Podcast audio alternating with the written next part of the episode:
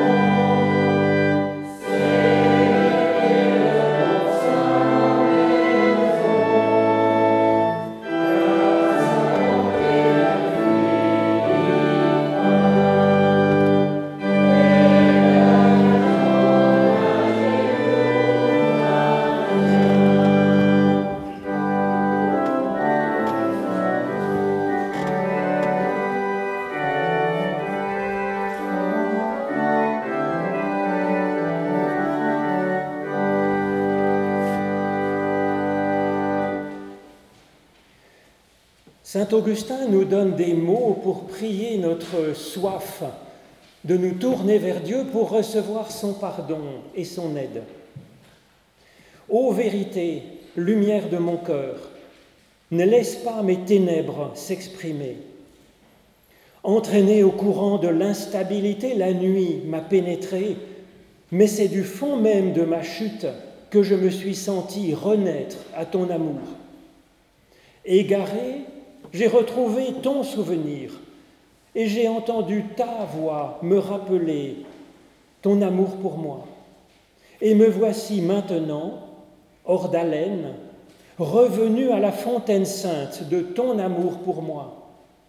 Oh, ne souffre pas que quoi que ce soit m'en éloigne de ta source.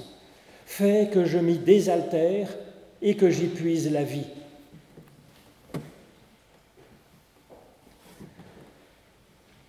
En Christ, nous avons reçu la certitude de la bienveillance de Dieu pour nous et la grâce d'une vie renouvelée. Dieu nous dit, Venez à moi, vous tous qui êtes fatigués et chargés, et je vous donnerai du repos pour votre âme. Dieu y engage sa parole. Nous chantons notre reconnaissance à Dieu avec le cantique page 484 Esprit du Seigneur, puissant défenseur. Les strophes 1, 2 et 4. Page 484.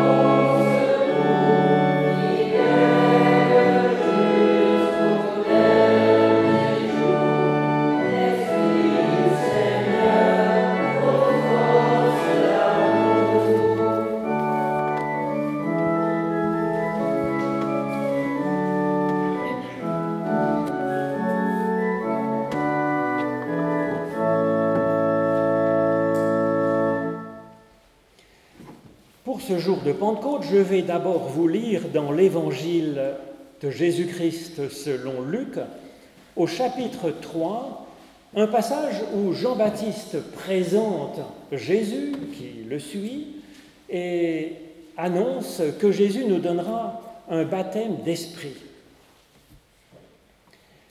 Jean-Baptiste dit à tous, Moi, c'est d'eau que je vous baptise, mais il vient, celui qui est plus puissant que moi, et je ne suis même pas digne de délier la lanière de ses sandales. Lui, il vous baptisera dans l'Esprit Saint et dans le feu. Il a sa pelle à vanner à la main pour nettoyer son air, pour recueillir le blé dans son grenier, mais la paille, il la brûle au feu qui ne s'éteint pas. C'est ainsi, et avec bien d'autres exhortations encore, que Jean annonçait la bonne nouvelle Alors maintenant, je vais vous lire dans le livre des Actes des Apôtres, le deuxième tome finalement de, de Luc, qui a écrit l'Évangile comme un premier tome, et puis le deuxième tome, c'est le livre des Actes. Et il raconte, voilà, ce qui arrive ce jour-là. Jésus leur dit, Jean a baptisé d'eau, mais vous, dans peu de jours, vous serez baptisés dans l'Esprit Saint. Eux donc, les disciples réunis, demandèrent, Seigneur, est-ce en ce temps que tu rétabliras le royaume d'Israël? Il leur répondit, Ce n'est pas à vous de connaître les temps et les moments que le Père a fixés de sa propre autorité, mais vous recevrez une puissance, celle du Saint-Esprit survenant sur vous, et vous serez mes témoins à Jérusalem, dans toute la Judée, dans la Samarie et jusqu'aux extrémités de la terre. Le jour de la Pentecôte arriva et ils étaient tous ensemble dans le même lieu. Tout à coup, il vint du ciel un bruit comme celui d'un vent impétueux, et il remplit toute la maison où ils étaient assis. Des langues, semblables à des langues de feu, leur apparurent, séparées les unes des autres et se posèrent sur chacun d'eux. Et ils furent tous remplis du Saint-Esprit, et ils se mirent à parler en d'autres langues selon ce que l'Esprit leur donnait d'exprimer. Alors j'ai choisi de vous lire ensuite un passage dans le livre des actes, toujours, où Paul décline au moins trois baptêmes et une imposition des mains. Donc ça fait quand même pas mal à recevoir et je pense que ça nous donne comme un petit itinéraire spirituel allant jusqu'au baptême d'esprit. Pendant le séjour d'Apollos à Corinthe, Paul arriva à Éphèse en passant par le haut pays.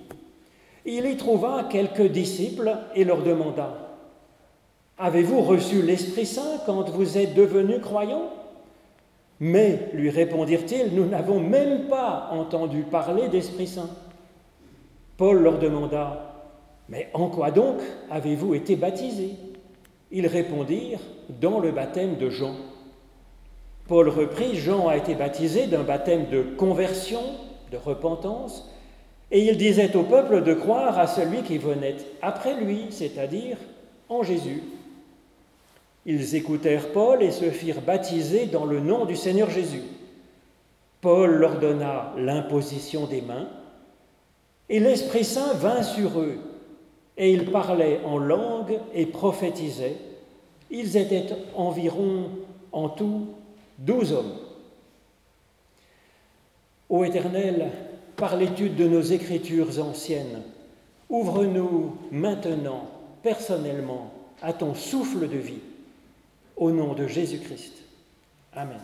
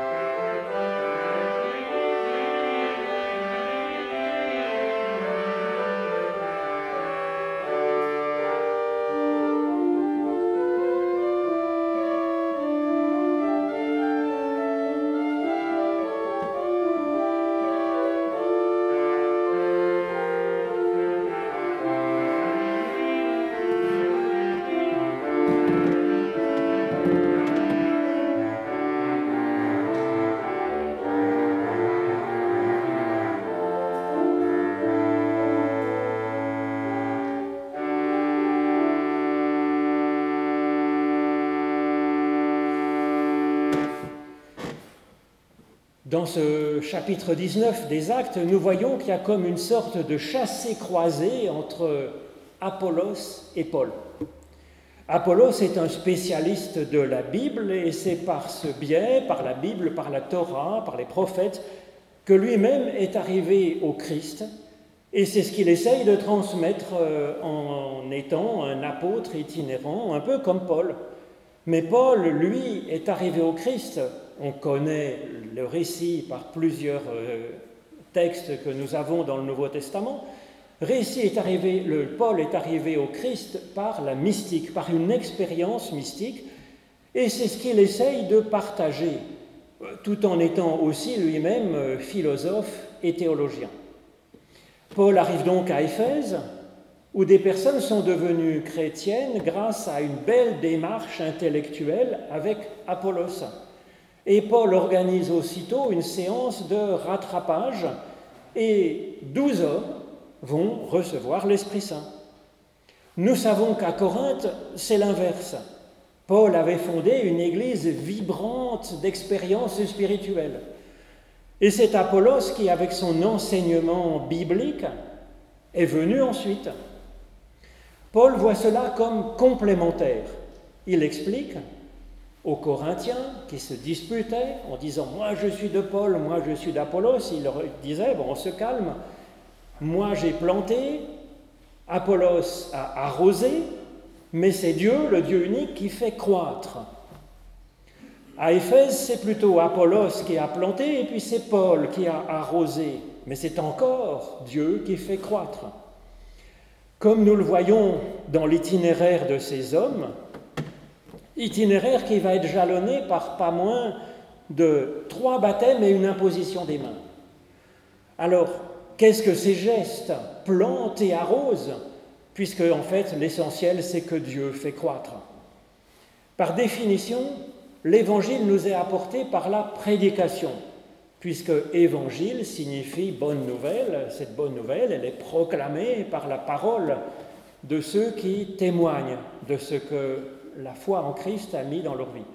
Alors c'est vrai que l'écoute est pour l'humain quelque chose d'extrêmement puissant. Il est possible que quelque chose vienne ensemencer notre être en passant par nos oreilles Seulement, nos oreilles et puis notre cerveau qui est derrière, normalement, eh bien, euh, sont parfois sourds à des choses qui sont pourtant essentielles pour nous.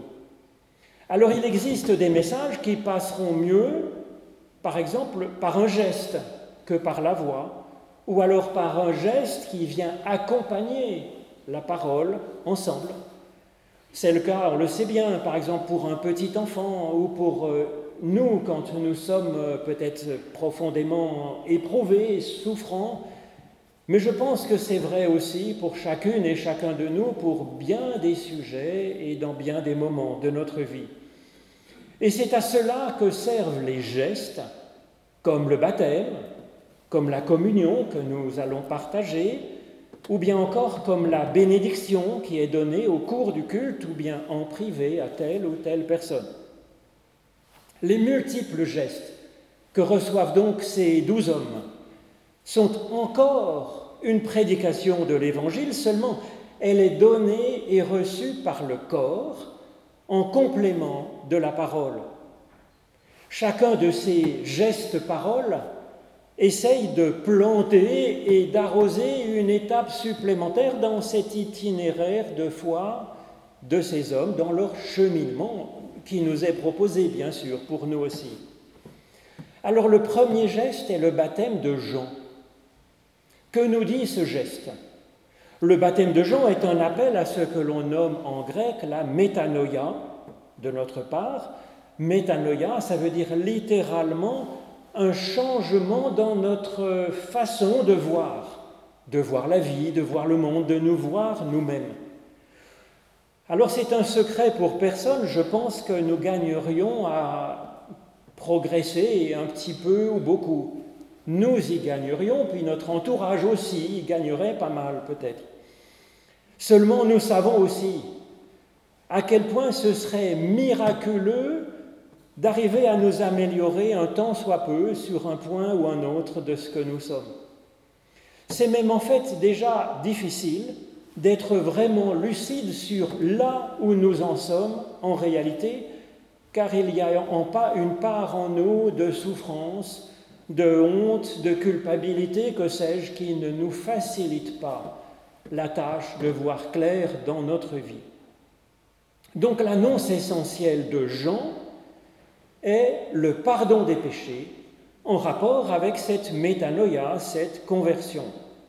La question n'est pas d'être baptisé ou de se convertir et d'être baptisé afin d'avoir le pardon de Dieu, comme si Dieu attendait quoi que ce soit pour pardonner et pour aimer. C'est l'inverse. Quand une personne sait que Dieu est amour et pardon inconditionnel pour elle, alors la personne peut cesser d'avoir peur de Dieu, elle peut prendre courage et se tourner vers Dieu pour voir plus clair dans sa vie et lui demander son aide pour avancer d'un pas ou de deux. Loin d'être menaçante, la prédication de Jean que nous avons entendue en Luc 3, comme le dit Jean lui-même, c'est une bonne nouvelle. Une bonne nouvelle pour tous, pour chacun. C'est pas en, en aucun cas une menace. C'est la bonne nouvelle même, avec un L majuscule, un B majuscule à bonne et un N majuscule à nouvelle. Celle du bon soin que Dieu nous apporte, veut nous apporter sans condition.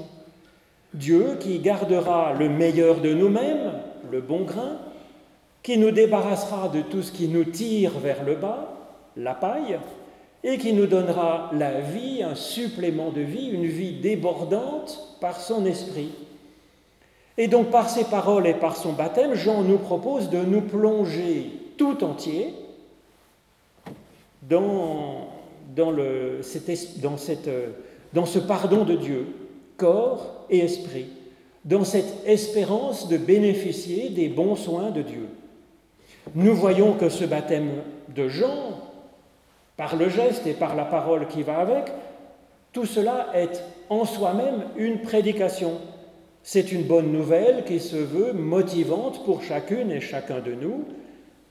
Jésus lui-même, il, euh, il n'utilisera pas ce geste du baptême, de cette plongée dans l'eau. Jésus, il avait ses propres gestes pour accompagner ses paroles, sa prédication, sa façon d'aller vers toute personne afin de l'aider comme elle avait besoin.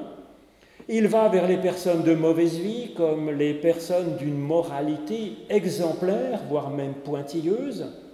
Il va vers les païens et vers les trop religieux, les intégristes. Il guérit les corps, les âmes, la foi. Il guérit les vies blessées et brisées tourmenté.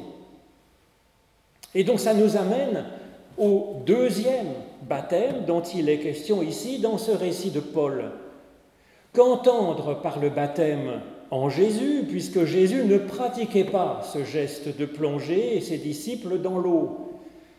Le baptême de Jean signifiait notre, signifiait notre désir de progresser avec l'aide de Dieu après s'être décidé ainsi à se, mettre en route finalement, en espérant donc une nouvelle nouveauté de vie, il est grand temps de choisir vers quoi, vers qui on espère aller.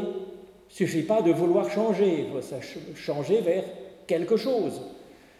Et donc à la suite de Jean-Baptiste, l'apôtre Paul nous propose de croire en Jésus, d'espérer être animé de ce qu'il dit, de ce qu'il est, de ce qu'il fait. Les hommes écoutent donc et ils vont être plongés dans le nom du Seigneur Jésus, nous dit là littéralement le texte. Donc le texte ne dit pas que les disciples sont plongés dans de l'eau, alors c'est possible qu'ils soient quand même plongés dans l'eau avec un geste que donnerait Paul.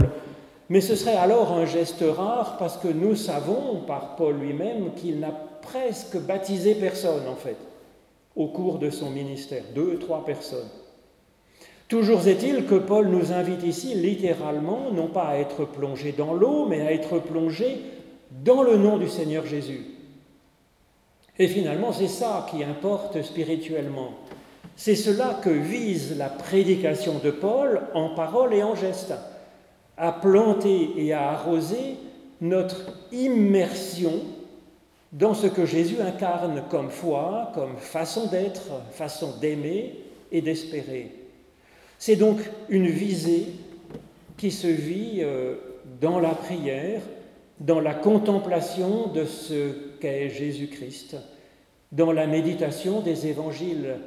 Et c'est ainsi, dans ce travail régulier, que nous pouvons nous plonger dans le nom du Seigneur Jésus-Christ, notre vie tout entière. À cette deuxième étape, dans le cheminement qui nous est proposé par ce texte, Paul en ajoute une troisième étape. Le troisième geste est une imposition des mains. Alors c'est un geste très ancien dans la Bible, un geste même préhistorique. La main est l'organe qui permet à l'artisan de créer son œuvre. Et la tête, ça évoque en hébreu l'origine, le commencement. Et donc le geste d'imposition de la main sur la tête est donné avec une parole de bénédiction et d'envoi en mission. Ce geste dit que la personne, à la personne, que Dieu espère lui apporter un supplément de création et que Dieu espère travailler en équipe avec elle à la création d'un monde plus beau, plus juste, plus fraternel.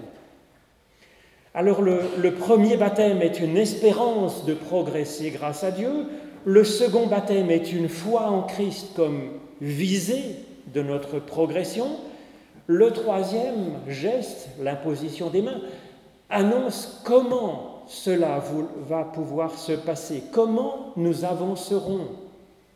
C'est donc par un geste supplémentaire de Dieu que nous pouvons attendre pour qu'il nous crée, qu'il nous fasse évoluer, qu'il nous aide ainsi à faire un peu de bien aussi autour de nous. Alors bien sûr, nous savons tout cela spirituellement, et nous avons l'impression de le vivre bien peu.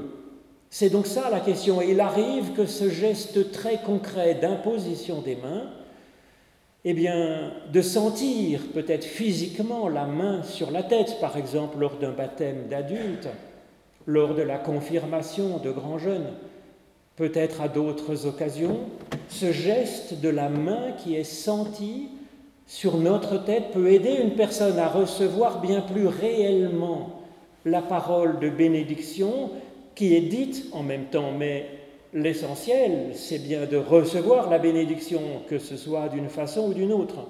Là encore, il n'y a rien de magique dans ce geste. C'est encore de la prédication, espérant planter et arroser dans chacune et dans chacun de nous.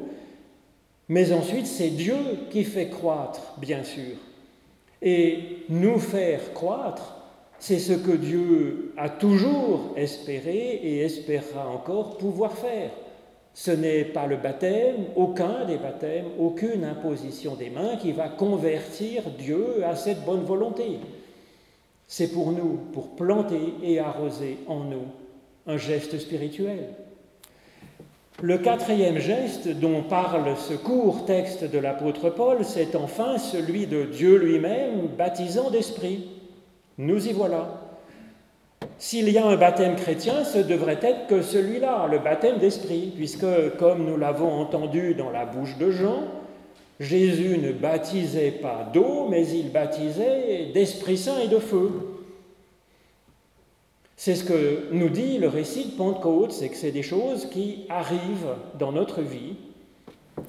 Et c'est ce que nous dit l'épisode de Paul avec ses douze hommes au chapitre 19 des Actes. Alors Paul parlait d'être plongé dans le nom du Christ. Dans un certain sens, c'est encore quelque chose qui, vient de l'humain. À l'étape suivante, il est question d'être plongé dans l'Esprit Saint, c'est-à-dire être plongé dans la puissance de création de Dieu lui-même, puisque c'est cela qu'il s'agissait, c'est ça dont il s'agit quand on parle d'Esprit Saint, c'est la dynamique de création de Dieu. Alors être plongé dans l'Esprit Saint, ce n'est pas forcément quelque chose de spectaculaire. Ce n'est pas nécessairement une expérience mystique bouleversante. C'est un pas en avant, quel qu'il soit. Un simple pas dont Dieu nous a rendus capables dans cette progression que nous espérons en Christ. C'est un pas et c'est en même temps bien plus qu'un pas dans notre évolution, dans notre élévation. Parce que l'Esprit est une puissance qui opère sur nous, mais c'est aussi une puissance qui est donnée en nous, nous dit le récit de Pentecôte et nous dit ce qui était annoncé. C'est donc une capacité qui nous est donnée en nous, nous rendant nous-mêmes capables, à notre tour, de créer. De ce souffle, de cet Esprit de Dieu, toute personne humaine en a reçu dès son premier souffle, nous dit le livre de la Genèse. Aussi est-ce un, un supplément d'esprit que nous espérons de Dieu, et c'est aussi travailler sur cette jeune pousse d'esprit qui est déjà en nous, la veiller, l'arroser peut-être comme ces douze hommes le font avec Apollos et Paul, planter et arroser ce qui existe déjà. Alors maintenant, de quel baptême baptisons-nous dans notre Église? Alors bien entendu, c'est le seul baptême qui soit chrétien, le baptême d'esprit et de feu. Telle est en tout cas notre intention, mais évidemment euh, c'est un peu gênant parce que comment serait-il possible de baptiser d'Esprit Saint et de feu puisqu'il y a seul Dieu lui-même qui baptise d'Esprit Saint et de feu en Christ? Eh bien c'est que notre geste de baptême, il dit ce que Dieu a déjà accompli dans la personne. Ce geste affirme que la personne, aussi petite soit-elle, a déjà reçu quelque chose de ce souffle de Dieu, de son esprit, et que Dieu a l'espérance qu'elle en recevra encore bien plus de son esprit. Ce geste dit que la personne, même ne connaissant rien à Dieu comme un bébé, même imparfaite dans sa foi ou dans ses actes, comme nous sommes un peu, cette personne, elle est sacrée, elle est bénie par Dieu, et que Dieu lui gardera sa bénédiction envers et contre tout ce qui pourrait arriver dans notre vie. Et donc ce geste de baptême, il récapitule ainsi les trois baptêmes, au nom du Père, au nom du Fils et au nom de l'Esprit. Ce baptême est donné sous forme d'une parole et il est accompagné d'un geste d'imposition des mains sur la tête avec trois gouttes d'eau en signe de bénédiction.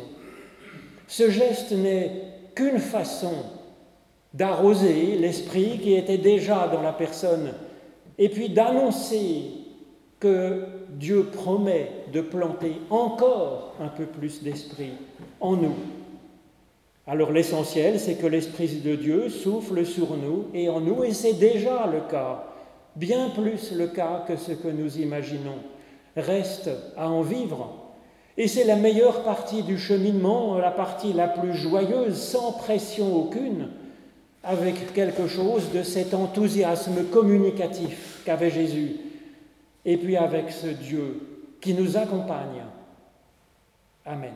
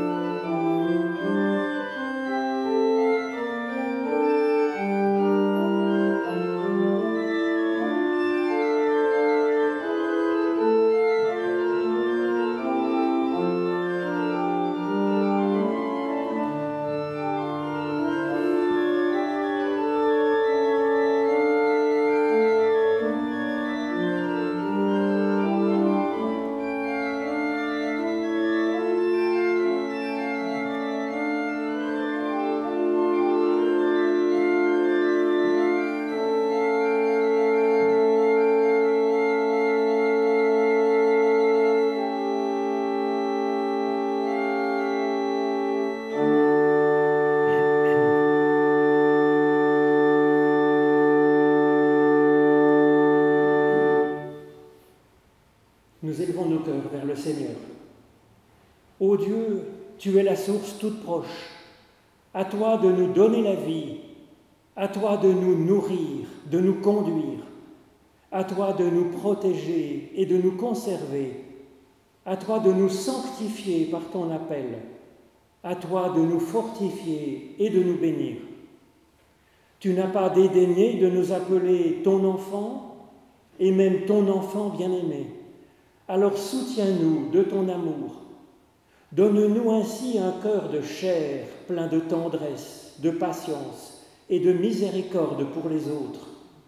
Accorde-nous d'être enflammés de ton esprit et d'être ainsi prophètes, prophétesses en ce monde, d'être affermis de ta force et d'en user pour le bien de ceux que tu confies à notre bon soin.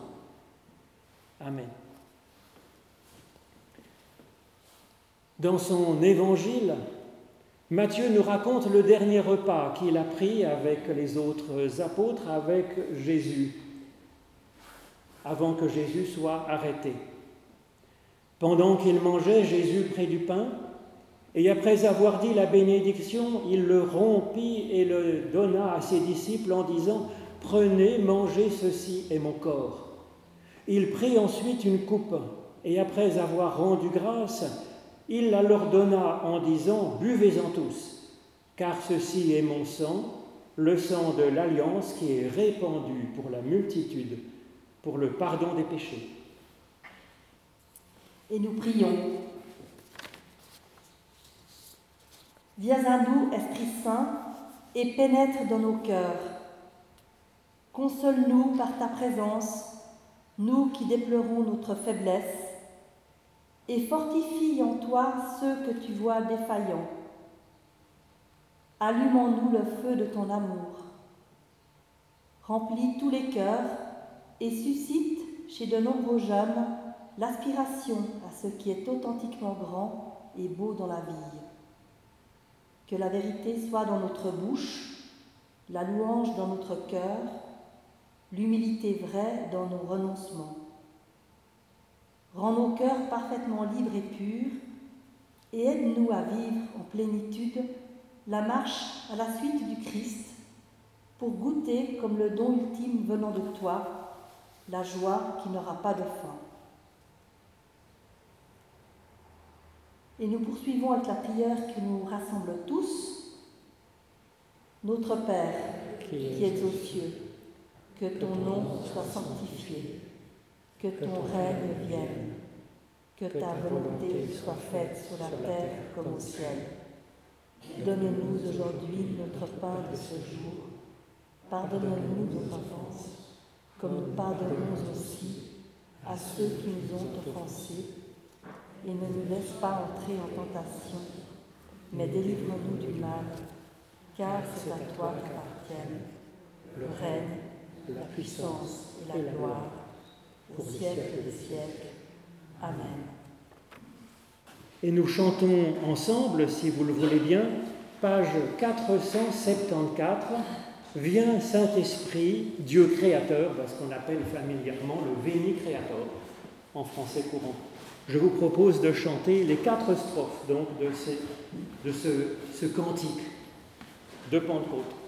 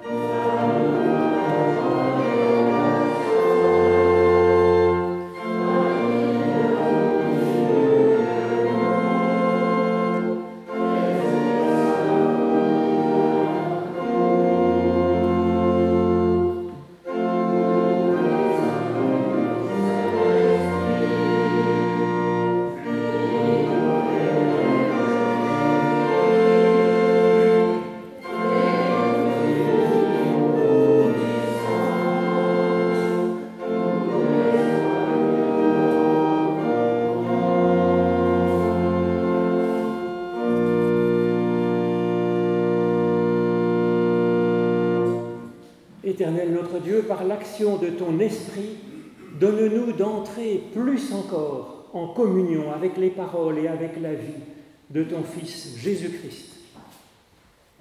Le pain que nous rompons est communion au corps de notre Seigneur Jésus-Christ, qui a été rompu pour nous. Et la coupe de bénédiction pour laquelle nous rendons grâce est communion au sang de notre Seigneur Jésus-Christ, le sang de la nouvelle alliance répandu pour chacune et chacun de nous. Seigneur, tu as dit, je ne mettrai pas dehors celui qui vient à moi. C'est en signe de cette promesse que quiconque le désire peut venir prendre le pain et ou boire dans la coupe, en signe de son désir de vivre maintenant plus encore de tout ce que Dieu nous a donné en Jésus-Christ.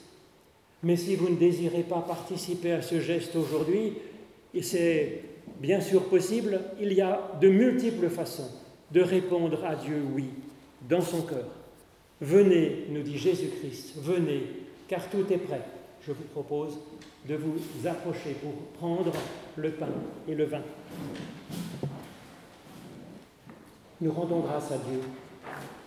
Mon âme bénit l'Éternel, que tout ce qui est en moi bénisse ton saint nom. C'est toi qui pardonnes toutes nos fautes, c'est toi qui guéris nos infirmités, c'est toi qui arraches notre vie à la tombe, c'est toi qui nous couronnes de bonté et de miséricorde. Alors mon âme bénit l'Éternel, que tout ce qui est en moi bénisse ton saint nom. Amen. Grand merci à chacune et chacun d'entre vous d'être rendus disponibles pour vivre ensemble ce temps du culte, que nous puissions former ainsi cette assemblée qui est une partie du corps du Christ, en communion avec tous les chrétiens aux quatre coins du monde, dans toutes les chapelles, les églises, les lieux, les maisons. Merci à Norberto pour ce bel accompagnement à l'orgue et au clavecin. Merci à Marie-France pour sa prière.